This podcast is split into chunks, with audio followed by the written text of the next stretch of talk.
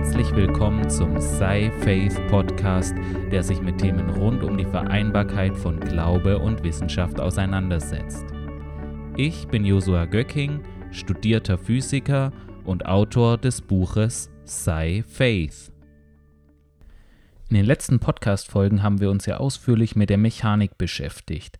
Wir haben gelernt, was die Größen in der Mechanik sind, was wir damit beschreiben wollen und vor allem sind wir natürlich auch auf die Gravitation eingegangen und die Newtonschen Axiome.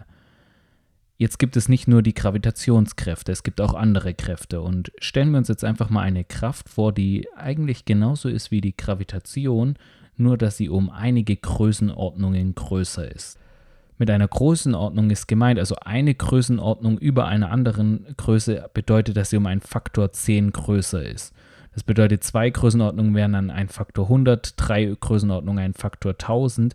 Also es wird immer mit einem Faktor 10 äh, mit jeder Größenordnung weiter multipliziert. Das heißt, wenn sie mehrere Größenordnungen höher ist, dann ist, es, ist sie um ein Milliardenfaches oder noch mehr sogar größer. Also bei der elektrischen Kraft sind es sehr viele Größenordnungen, die diese stärker als die Gravitation ist. Aber wir nehmen jetzt einfach erstmal eine fiktive Kraft, die genauso ist wie die Gravitation, also die auch diesem, dieser, diesem Gesetz, der äh, ähnlichen Gesetz wie die, die Gravitation folgt. Aber sie hat einen Unterschied, nämlich hat sie nicht eine Masse, die entscheidend ist, sondern sie hat auch sowas wie eine Masse, das aber zwei äh, äh Arten, zwei ähm, Zustände sozusagen annehmen kann. Es kann entweder positiv sein oder negativ. Und es ist dann so, dass wenn, wenn man zwei ähm, Objekte hat, die beide negativ in, in, in dieser Eigenschaft sind da, oder beide positiv in dieser Eigenschaft sind, dann stoßen sie sich ab. Wenn sie aber entgegengesetzt sind, also wenn eine positiv ist und die andere negativ ist, dann ziehen sie sich an. Und jetzt sagen wir, wir haben eine solche Kraft, also eine Kraft, die genauso ist wie die Gravitation, nur mit dieser Eigenschaft von positiv und negativ, die, wo gleiche äh, sich abstoßen und entgegengesetzte sich anziehen. Was würde das denn zur Folge haben? Naja, wenn wir einfach mal irgendwo am Anfang äh, irgendwie eine Verteilung von diesen Teilchen sehen, wäre es ja so, wenn, wenn, wenn die gleichen, äh, also die, äh, Teilchen, die beide positiv sind, die würden sich dann abstoßen dann würde es zu einer Ausbreitung kommen. Bei negativen genauso. Jetzt breiten die sich irgendwie in der Gegend aus, aber mit der Zeit begegnen sie ja entgegengesetzten Teilchen und die, die ziehen sie an. Das heißt, es würden sich Strukturen bilden, wo sich positive und negative Teilchen anziehen würden und neutralisieren würden.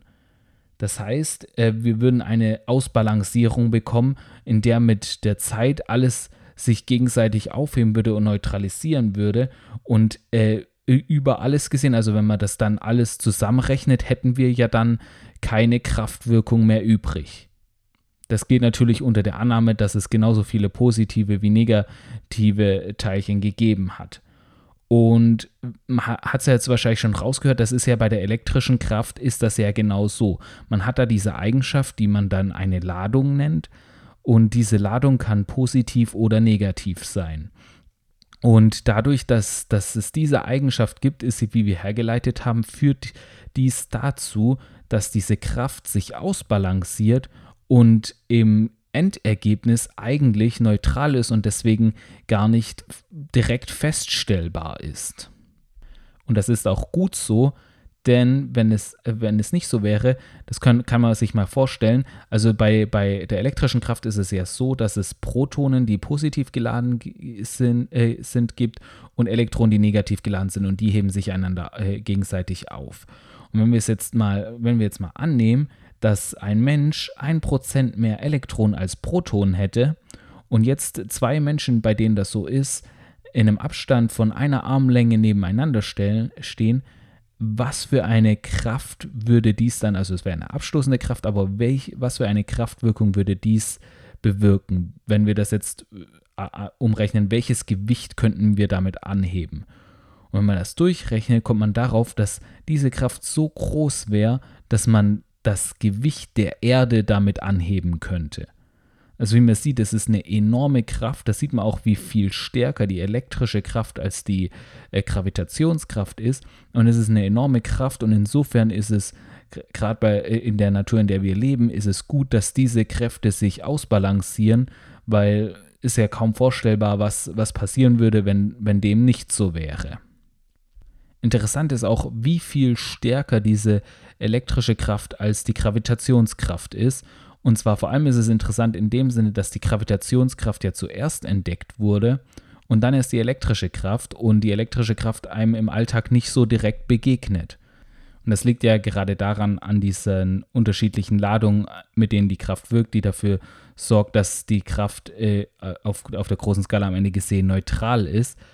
Aber sie ist natürlich nicht, äh, nicht vorhanden. Also ich meine, auf atomarer Ebene ist diese Kraft da und diese Kraft ist auch das, was dafür sorgt, dass, ähm, dass Materie stabil ist. Und deswegen ist diese Kraft von großer Bedeutung, aber es ist ein bisschen so, wie als würde sie verdeckt wirken. Und ich glaube, das kann man auch geistlich deuten, dass wirklich ähm, Gott oft mit seiner Kraft im, äh, wie, wie im Verdeckten arbeitet, dass man es gar nicht direkt sieht, aber seine Kraft ist viel stärker als das, was wir im Sichtbaren sehen, also viel stärker als alles, was wir kennen und wirkt wie im Verdeckten und wir sehen es oft gar nicht, aber diese Kraft braucht es, um die Welt in sich auch zusammenzuhalten und um alles wirklich funktionieren zu lassen. Und deswegen können wir auch, wenn wir nicht immer sehen, was Gott gerade tut oder wo Gott gerade in unserem Leben wirkt, können wir ihm vertrauen, dass seine Kraft stärker ist als alles, was uns in der Welt begegnet. Und dass wenn wir auf ihn vertrauen, wenn wir auf seine Kraft vertrauen, wir immer im Triumphzug einhergehen werden, wie es uns die Bibel auch verheißt. Eine zweite Deutung ist auch, dass ähm, die Gravitationskraft ist ja zwar sehr viel schwächer als die elektrische Kraft, aber sie ist äh, eigentlich als erstes direkt bemerkbar und das liegt neben dieser Tatsache, dass die elektrischen Ladungen sich äh, im Gleichgewicht einfach aufheben, liegt es einfach auch daran, dass die Gravitationskraft zwar sehr schwach ist, aber die Körper, mit denen wir es zu tun haben, sehr groß sind. Also die Erde ist ja riesengroß, ist enorm massereich und deswegen wird die Gravitationskraft auf so einer Größenskala bemerkbar. Und ich glaube, das kann man ein bisschen so deuten, dass äh, manche Dinge mögen äh, alleine gesehen wenig Auswirkungen zeigen, mögen klein sein, mögen unbedeutend erscheinen, aber wenn es in seiner Gänze äh, eingebracht wird, hat es halt dennoch den Effekt. Also die Gravitationskraft, wenn man sich das aufs Universum betrachtet, die, die, das, das gesamte Universum wird ja maßgeblich von der Gravitationskraft bestimmt, wird ja maß, also die, auf den makroskopischen äh, Skalen ist es ja hauptsächlich die Gravitationskraft, die da äh, zur Rechnung kommt. Und deswegen zeigt es einfach, dass äh, sie, es ist eine sehr schwache Kraft, aber sie hat dadurch, dass man so große Körper und so große Himmelskörper hat, mit denen man es zu tun hat, hat sie erhebliche Auswirkungen. Und so ist es, glaube ich, auch im Geistlichen, dass wirklich etwas Kleines oder Unbedeutendes in der entsprechenden Konzentration oder in der entsprechenden Menge einen erheblichen Einfluss und erheblichen Unterschied machen kann. Und deswegen heißt es auch im Wort Gottes, dass man die kleinen Anfänge nicht verachten soll. Denn genau wie so kleine Anfänge wie einzelne Teilchen sein können, äh, die dann, wenn sie mit vielen Teilchen zusammenkommen, eine große Kraft auswirken kann, wie es bei der Gravitation ist, äh, können so kleine Anfänge, wenn sie mit, mit weiteren Aktionen gepaart werden, Großes bewirken. Genau, das war eine kleine Einführung in die äh, Elektrodynamik oder eine kleine Herleitung der elektrischen Kraft. Wir wollen jetzt, bevor wir uns wirklich die einzelnen Gesetze der Elektrodynamik und vor allem die Maxwell-Gleichung anschauen, müssen wir erstmal ein paar Grundlagen legen und ein paar Sachen herleiten. Dann gibt es zunächst mal das Prinzip von Vektoren. In der Folge zu Newtonschen Axiom habe ich ja schon mal Vektoren erwähnt und ich habe die irgendwie damals auch gar nicht wirklich eingeführt, sondern einfach erwähnt, als wären sie bekannt. Aber ich denke, damals war es auch nicht so wichtig, das komplett zu verstehen. Aber ich liefere das einfach jetzt auch als Erklärung nach. Denn wenn wir zurückgehen zu den Newtonschen Axiomen, da haben wir ja zum Beispiel von Geschwindigkeit geredet.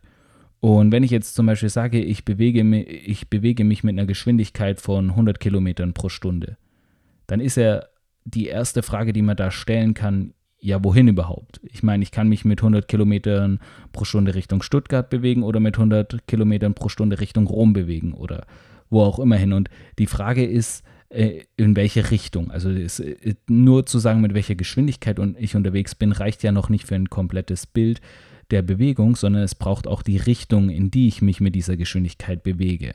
Und genau dies wird durch Vektoren beschrieben. Also neben dem Betrag, dem Geschwindigkeitsbetrag, den ich habe, habe ich ja auch immer eine Richtung, in die ich mich mit dieser Geschwindigkeit bewege. Und die Gesamtheit aus diesem Geschwindigkeitsbetrag und der Richtung ist dann der Geschwindigkeitsvektor. Und so ist das mit, mit eigentlich allen anderen Größen, die eine Richtung haben. Es gibt immer diesen Betrag, den, den diese Größe hat, also der, der, die, die Größe, dieser Betrag, den das hat und die Richtung, in die, dieser, die, in die diese Größe wirkt.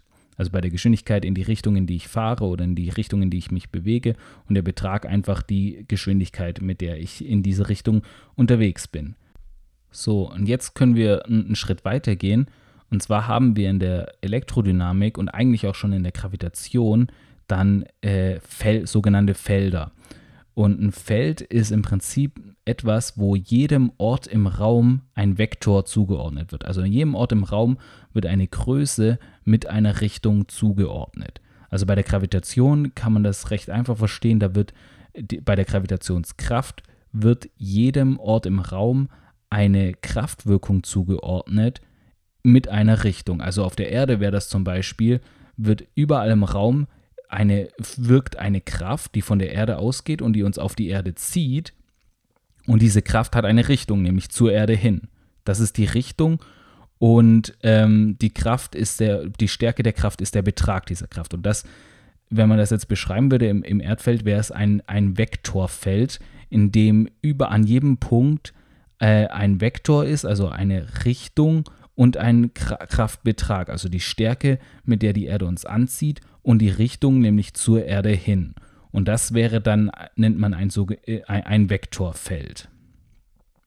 Bei den Newtonschen Gesetzen oder wie wir sie betrachtet haben, ist es ja so, dass diese Kraft instantan gewirkt hat, was unphysikalisch ist. Also es ist ja nicht so, dass wenn, wenn irgendwo im Universum ein Gravitationsobjekt auftauchen würde, die Kraft mich sofort erfassen würde. Das kennen wir aus der Relativitätstheorie, das darf da gar nicht, demnach gar nicht sein. Und somit ist, dieses, äh, ist diese Beschreibung durch Felder, äh, macht es möglich, dass man es eben nicht durch solche instantane Kraftwirkung beschreibt, sondern es ist dann ein Feld, das sich ausbreitet. Und das ist vor allem in der Elektrodynamik wird das wichtig, um die Kräfte und Wechselwirkung dort beschreiben zu können. Also haben wir ein, Vektor ein Vektorfeld eingeführt und das ist im Prinzip etwas, was jedem Punkt im Raum einen Vektor, also eine Richtung und eine Größe zuordnet. Wir haben, werden dann später das elektrische Feld und das Magnetfeld haben und dort wird jedem Vektor, äh, jedem Punkt im Raum ein Vektor, also eine, die Richtung, in die das äh, elektrische Feld zum Beispiel wirkt und natürlich die Stärke des elektrischen Feldes zugeordnet. Wenn wir uns dann gleich die Maxwell-Gleichung anschauen, wollen wir natürlich diese äh, Felder auch beschreiben. Also die Maxwell-Gleichungen sind im Prinzip, erklären sie die Dynamik des elektrischen und, äh, und des magnetischen Feldes. Und die zu beschreiben, da möchten wir natürlich analytisch beschreiben und wie wir es auch bei Newtonschen Axiomen schon gesehen haben, kommen da Ableitungen ins Spiel. Jetzt befinden wir uns aber im dreidimensionalen Raum, das heißt, da kommen dann dreidimensionale Ableitungen ins Spiel. Das ist jetzt nicht so wild, das müssen wir auch nicht, werden wir jetzt auch nicht in der Tiefe behandeln. Aber was sich zeigt, ist, dass dort vor allem zwei Größen, die aus diesen Ableitungen gewonnen werden, von Bedeutung sind. Und das eine ist die sogenannte Divergenz. Und was die äh, anschaulich aussagt, ist, was aus einem Vektorfeld herausfließt. Also wenn ich da eine Fläche habe und ich schaue, okay, was fließt aus diesem Feld heraus oder durch die Fläche hindurch, dann ist das die, die Divergenz. Und das kann man so als eine Quelle sehen. Also äh, ist die Quelle von dem Vektorfeld. Was quellt da hervor? Und dann gibt es noch die zweite Größe, das ist die sogenannte Rotation.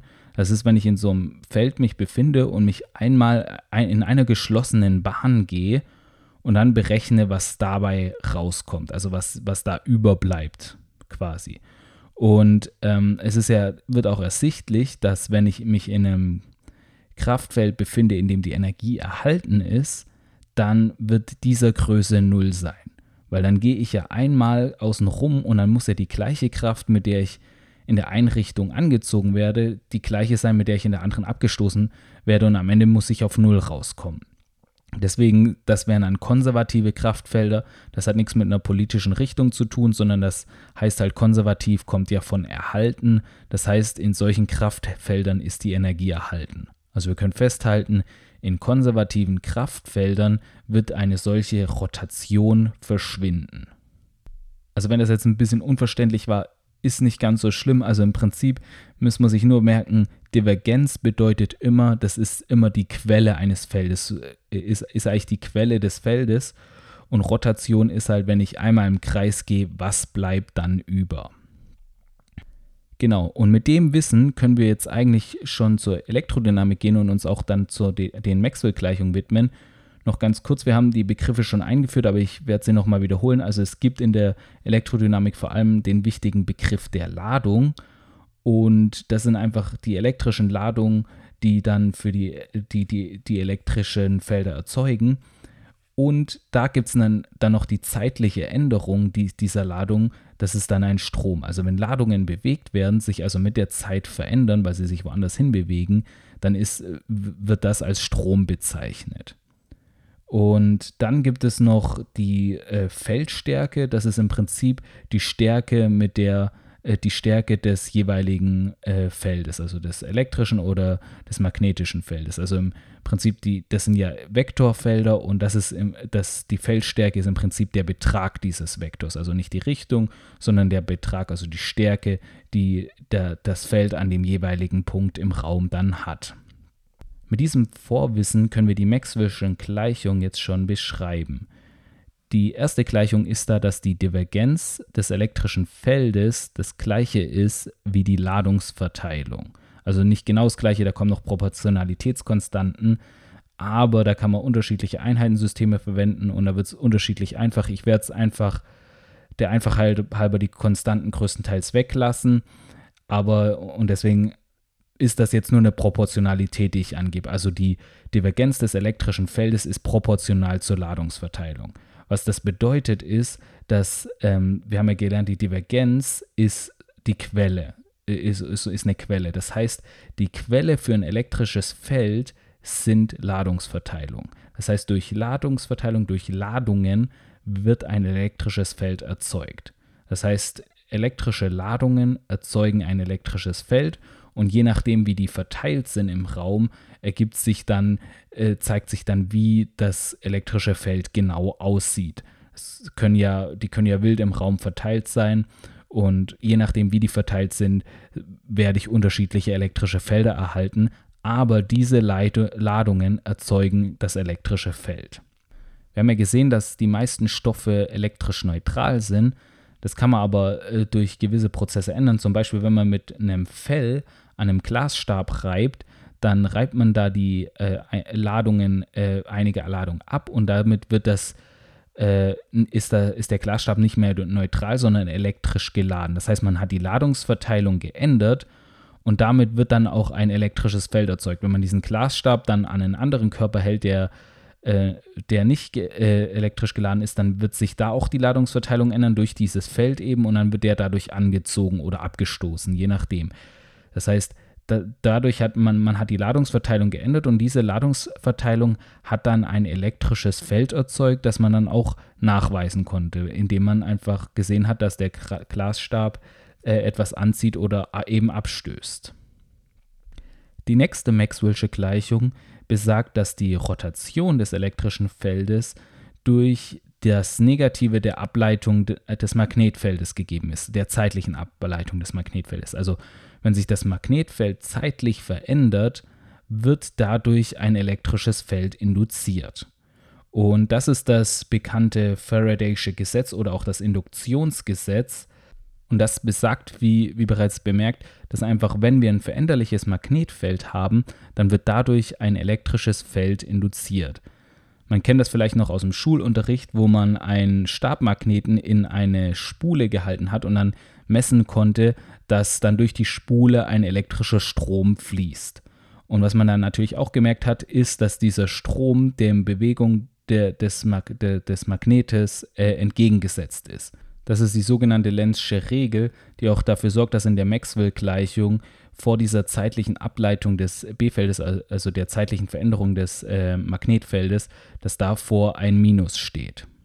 Und dieser Effekt ist enorm wichtig, vor allem für die heutige Energieproduktion, denn die meisten Kraftwerke bauen gerade auf diesem Gesetz auf. Da ist es nämlich so, dass durch irgendeinen Prozess mechanische Arbeit erzeugt wird, die dann eine Turbine antreibt. Das heißt, da, die, die dreht sich dann. Und wenn man in dieser Turbine jetzt zum Beispiel einen Magneten hat, dann wird durch das Drehen der Turbine, wird dort ja permanent ein veränderliches Magnetfeld erzeugt und dieses veränderliche Magnetfeld kann dann wiederum einen Strom erzeugen. Und das ist jetzt sehr vereinfacht ausgedrückt, aber so funktioniert bei den meisten Kraftwerken die Stromerzeugung. Interessant ist auch, dass äh, schon Faraday, also zumindest gibt es eine Anekdote, der zufolge Faraday schon damals gefragt wurde, als er dieses Gesetz entdeckt hatte, wozu das gut ist. Und es wurde er scheinbar von dem Premierminister von England gefragt. Und es gibt unterschiedliche äh, Aussagen, was er anscheinend geantwortet haben soll.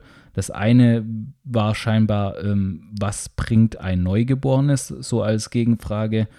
Oder ja, keine Sorge, sie werden das schon bald besteuern können. Also das sind zwei Sachen, die er anscheinend gesagt hat.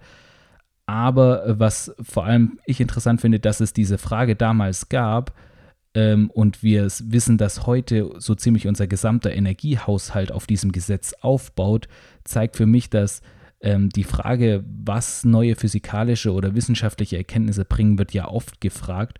Und gerade in der Physik ist es so, dass der Nutzen dieser Erkenntnis erst sehr viel, sehr spät in der Zukunft liegt. Also auch bei dieser Entdeckung hat es noch Jahrzehnte gedauert, bis man das wirklich äh, für den alltäglichen Gebrauch nutzen konnte. Aber heute kann man sich das Leben ohne die, die Ausnutzung dieses Effektes gar nicht mehr vorstellen. Und ich glaube, so ist es stets in der Wissenschaft, dass die neuen Erkenntnisse meist zur Zeit, in der sie entdeckt werden, zur Zeit, in der sie entdeckt werden, noch gar nicht groß angewandt werden können. Aber wenn später die Technik da äh, hinterherkommt und das äh, nutzbar macht, kann man das meist dann gar nicht mehr wegdenken. Also gerade wenn man heute mit solchen Fragen konfrontiert wird, ja, was ist denn der Nutzen dieser ganzen Sache, kann man gerade an diese Situation denken und wissen, okay, bei Faradays Gesetz war es auch so, dass man zunächst den Nutzen nicht erkannte, aber heute ist es einfach aus der Technik nicht mehr wegzudenken.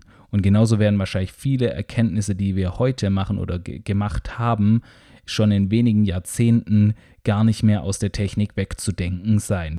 Und ich glaube, es ist oft so, dass sich der Sinn einer Sache oft zunächst nicht direkt ergibt, aber später kann man es meistens gar nicht mehr wegdenken. Und ich glaube, im Geistlichen ist es nämlich auch so, dass Gott oft in unserem Leben Dinge tut, wo wir am Anfang vielleicht gar nicht verstehen, was das soll, am Anfang vielleicht gar nicht verstehen, was das für einen Sinn hat, was das für einen Nutzen hat.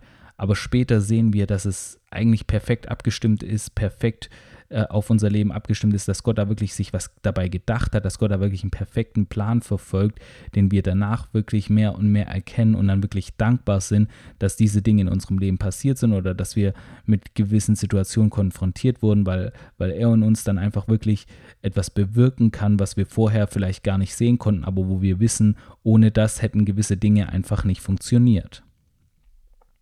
Deswegen möchte ich dich ermutigen, in solchen Situationen einfach immer auf den Herr zu, Herrn zu vertrauen, weil er weiß genau, was er tut.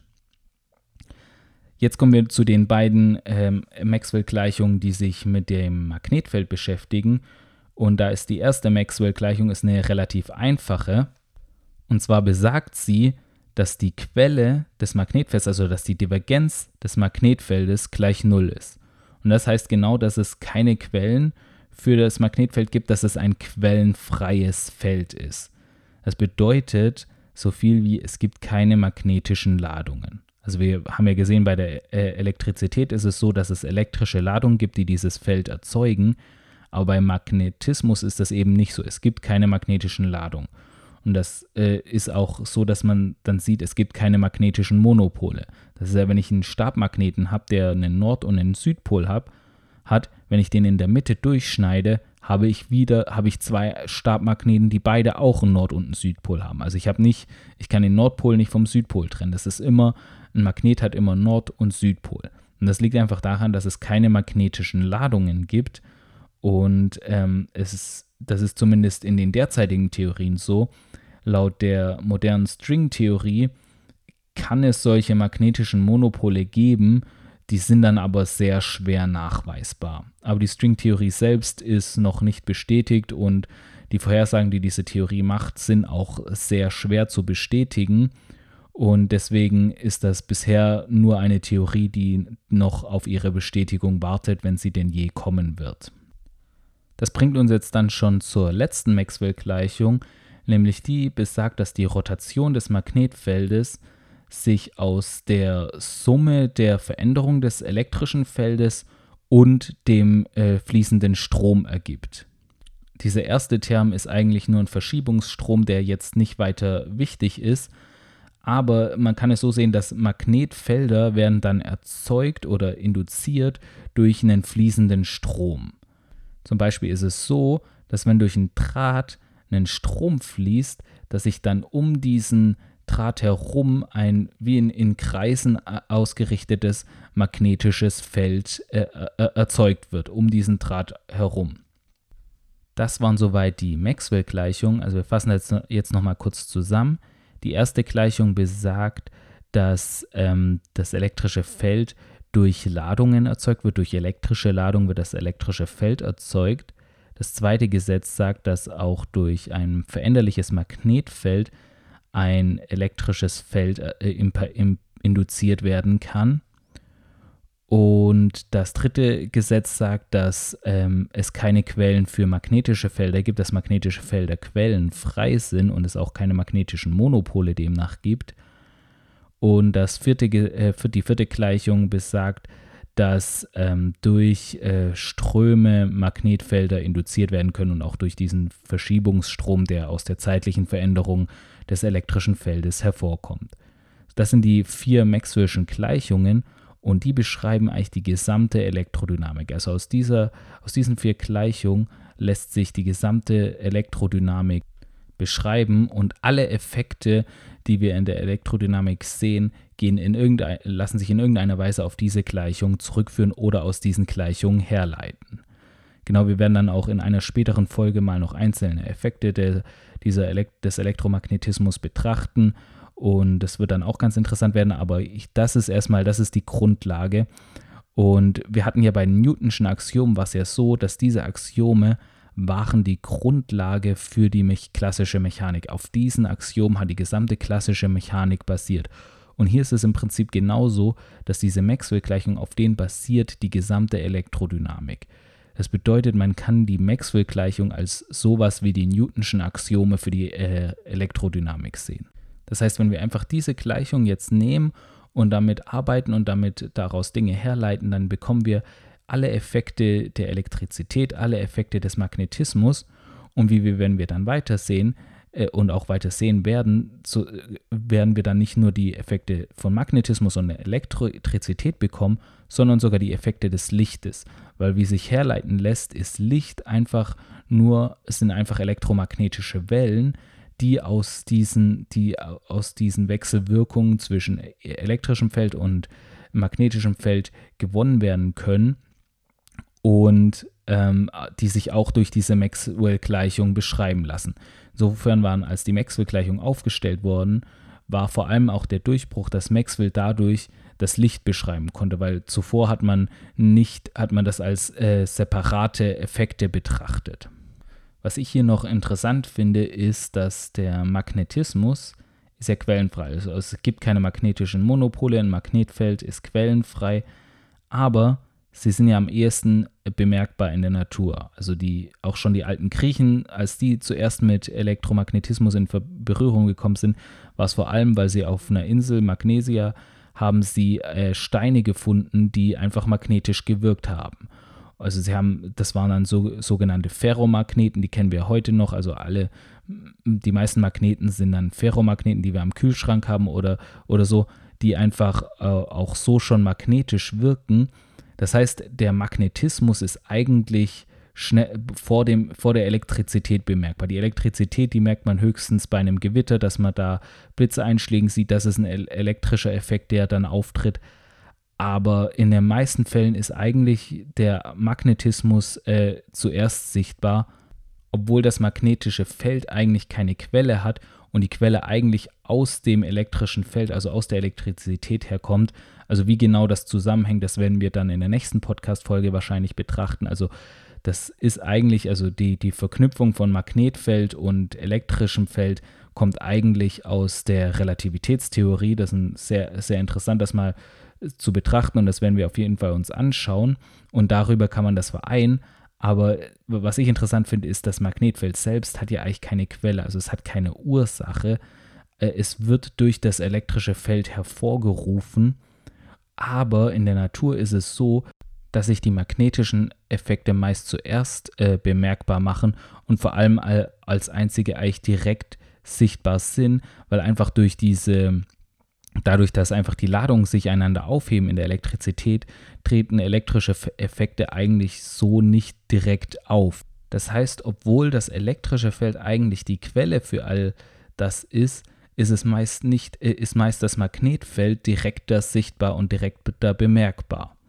Und ich glaube, man kann es auch sehr schön geistlich deuten, denn im Geistlichen ist es ja so, dass Gott die Quelle von allem ist, auch wenn er in der Welt nicht direkt sichtbar ist. So heißt es in Römer 1, Vers 20, denn sein unsichtbares Wesen, sowohl seine ewige Kraft als auch seine Göttlichkeit, wird seit Erschaffung der Welt in dem Gemachten wahrgenommen und geschaut, damit sie ohne Entschuldigung seien. Also es heißt hier im Prinzip, dass, dass alles im äh, dass Gottes ganzes Wesen im Erschaffenen äh, zu erkennen ist. Und das ist ja genau auch das, was ich immer mit diesem Prinzip, dass die Schöpfung immer den Schöpfer widerspiegelt, meine. Aber es heißt auch, dass, dass Gott ja die Quelle von all dem ist. Das heißt ja, Gott hat die Welt geschaffen und somit ist er Quelle von all dem, was wir im Sichtbaren sehen, all dem, was wir erleben, all dem, was wir an materiellem und so weiter haben. Gott ist ja die Quelle von alledem, aber er ist in der Welt natürlich nicht direkt sichtbar, weil er eben nicht von der Welt ist, und somit ist es, ist es genauso wie bei äh, diesem äh, Elektromagnetismus, dass das elektrische Feld quasi die Quelle für auch für die magnetischen äh, Effekte ist und auch sie dadurch durch, die, durch elekt das elektrische Feld auch hervorgerufen werden. Aber die Elektrizität selbst ist mehr im Verdeckten, mehr ver versteckt. Und genauso ist es bei, bei, bei Gott so, dass, dass sein Wirken und alles und das, was wir hier haben, das ist von ihm geschenkt und von ihm gegeben, aber er ist die Quelle von alledem. Also all die Dinge, die wir im Sichtbaren haben und die wir kennen, sind alles Dinge, von denen er die Quelle ist, aber oft ist das für uns nicht direkt sichtbar. Und deswegen kann es leicht passieren, dass man irgendwie vergisst, dass das alles von Gott geschenkt ist und von Gott gegeben ist und dass er auch die Quelle ist. Also man will ja eigentlich auch wissen, wo ist die Quelle all dem, was ich habe, wo ist die Quelle von all dem, was, was ich brauche und was ich suche. Und diese Quelle ist halt immer bei Gott. Aber da das nicht so direkt sichtbar ist, kann das manchmal in Vergessenheit geraten. Und deswegen ist es, glaube ich, wichtig, dass wir immer wissen, alles, was wir haben, alles, was wir brauchen, kommt von Gott, es kommt von ihm, es kommt vom Vater. Und indem wir einfach immer mehr lernen, auf ihn zu vertrauen und uns an ihn zu wenden für all das, was wir brauchen, wenn wir das lernen, dann kommen wir immer direkt zur Quelle, dann kommen wir direkt zu dem, der alles hat, was wir zum Leben in Hülle und Fülle brauchen. Und bei Gott ist es dann auch so, dass etwas nur dann, wenn man wirklich die Quelle im Blick hat, nur dann kann es wirklich von Frucht sein, nur dann kann es wirklich Frucht bringen und kann es wirklich auch ein Segen sein. So ist es zum Beispiel so, dass auch zum Beispiel bei Beziehungen, die man hat, die, die sind ja auch alle von Gott gegeben, um einfach auch Frucht zu bringen und um also auch, auch stärker zu machen und um uns auch hervorzubringen. Aber wenn wir, wenn wir, wenn wir nicht ihn als die Quelle sehen, wenn wir nicht auf ihn schauen als die Quelle von dem, der das alles gibt, kann, kann, kann, kann dasselbe zu einem Götzen werden und deswegen uns äh, von der Quelle wegführen, was ja dann nicht gut ist, was ja schlecht ist, weil wenn wir von der Quelle weggehen, dann äh, wird es auch mit der Zeit versiegen und auch äh, nachlassen. Deswegen möchte ich jeden, der das hört, wirklich ermutigen, erkenne Gott als die Quelle von, von allem und als derjenigen, der wirklich die Fülle, der wirklich alle Fülle hat und der uns wirklich mit allem erfüllen kann. Und diese sichtbaren Dinge sind dann, können dann wirklich nur genossen werden, wenn wir sie von, von, von Gott als dem, der das alles schenkt, äh, erkennen, weil sonst werden sie selbst zum Götzen und können äh, damit äh, können, können, und da sie selbst nicht Gott sind, können sie natürlich nicht erfüllen. Und wenn wir sie dann aber zu Gott machen, laufen wir ja unweigerlich in Probleme. Man muss hier vielleicht noch klarstellen, dass das vielleicht physikalisch nicht ganz richtig ist. Also es ist jetzt nicht so, dass das elektrische Feld die Quelle von allem ist, sondern vielleicht ist es eher so, dass es die Ladungen sind. Weil es ist ja so, die, das elektrische Feld wird selbst von den Ladungen hervorgerufen und auch bei dem magnetischen Feld, das dann wird ja erzeugt auch durch Ströme, also durch die zeitliche Veränderung von Ladungen. Also ähm, es ist weniger so, dass das elektrische Feld das ist, was die Quelle ist, sondern es sind diese Ladungen. Und diese Ladungen sind die Quelle für das elektrische Feld. Und auch wenn diese Ladungen sich zeitlich verändern, äh, erzeugen sie auch ein magnetisches Feld. Also diese ursprüngliche Quelle wären dann mehr die Ladungen und weniger die, das elektrische Feld. Aber das einfach nur, um es nochmal ganz genau äh, darzulegen, wie das jetzt physikalisch äh, genau zu verstehen ist. Genau das war soweit alles zur heutigen Podcast für eine Einführung in die Elektrodynamik. Ich hoffe, ihr habt alles verstanden. Ihr habt so ein bisschen eine Idee davon bekommen, was die Maxwell-Gleichungen genau sind. Also die Maxwell-Gleichungen, wenn, wenn ihr euch das mal googelt, das sind sehr komplizierte Formeln. Da muss, braucht man sehr viel ähm, Vorwissen, um das jetzt auch auf mathematischer Ebene so verstehen zu können. Deswegen hoffe ich, dass ich mit diesen anschaulichen Erklärungen und Herleitungen ein bisschen verständlich machen konnte, was diese Formeln oder diese Gleichungen so im physikalischen genau aussagen und wie sie zu verstehen sind. Ihr findet diese und weitere Beiträge auch auf meiner Webseite sei-faith.de oder buchstabiert sci-faith.de. Dort findet ihr auch mehr Informationen über mein Buch und könnt es euch über einen Link auch bestellen.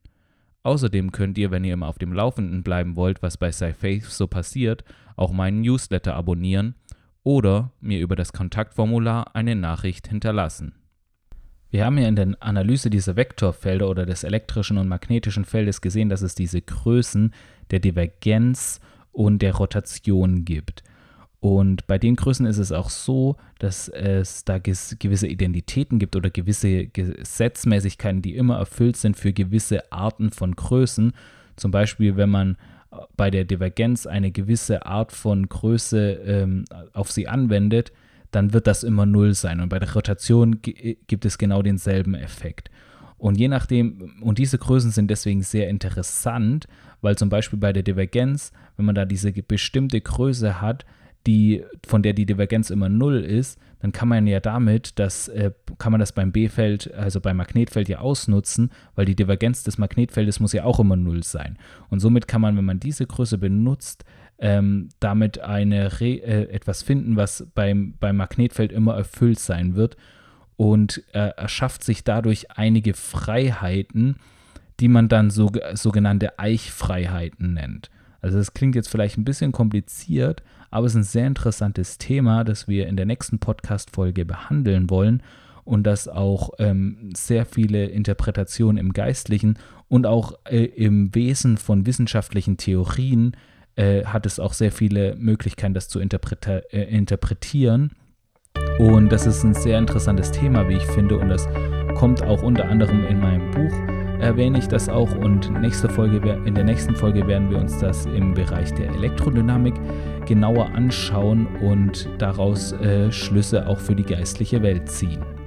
Bis dahin wünsche ich euch eine wunderbare Zeit und freue mich schon, wenn ihr nächste Woche wieder reinhört.